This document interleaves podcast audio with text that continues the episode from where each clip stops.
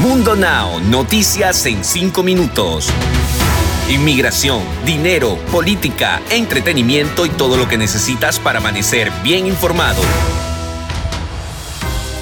Hola, ¿qué tal amigos? Saludos, les habla Alfredo Suárez. Hoy comenzamos con las noticias deportivas más importantes del año. La Argentina volvió a ganar la Copa América después de 28 años eh, tras derrotar a Brasil un gol por cero en Río de Janeiro. Este es el primer título que gana el equipo de mayores de Argentina con Lionel Messi entre sus seleccionados tras perder con la Pulga la final de la Copa Mundial en el 2014 y las finales de la Copa América en el 2007, 2015 y 2016. Necesitaba sacarme la espina de poder conseguir algo con la selección. Había estado muy cerca muchísimos años, sabía que algún momento se iba a torcer, iba a dar y creo que no hay mejor momento que este, dijo Messi a la prensa luego del partido.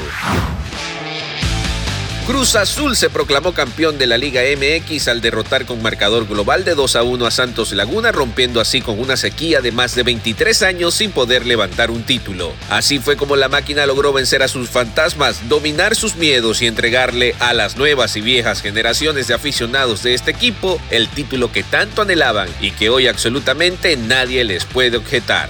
El Atlas fue otro equipo mexicano que cortó una racha de 70 años sin títulos en el fútbol del país azteca al vencer al León cuatro goles a tres en la tanda de penales. Los rojinegros del Atlas, que no alcanzaban el trofeo de campeones desde la temporada 1950-1951, volvieron a la gloria gracias a los goles de Jesús Angulo, Edgar Saldiva, Christopher Trejo y del argentino Julio Furch en los penales. El portero colombiano Camilo Vargas fue fundamental al tapar los disparos del León.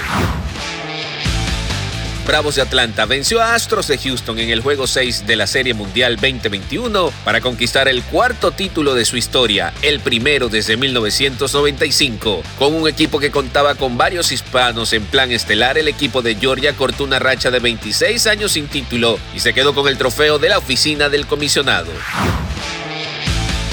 Tom Brady y su historia llevó a los Buccaneers de Tampa Bay a conquistar su segundo Super Bowl en la historia, mientras que el mariscal de campo logró por séptima vez en levantar el trofeo Vince Lombardi. Con este resultado, los Bucks lograron su primer Super Bowl en 18 años, mientras que Brady se convirtió en el mayor campeón en la historia de la NFL, superando en campeonatos incluso a los Patriotas y los Steelers. Bien amigos, y de esta forma concluimos este resumen deportivo en Mundo Now. Tuvo el grato placer de trabajar para ustedes Alfredo Suárez, deseándole que pasen un feliz año nuevo.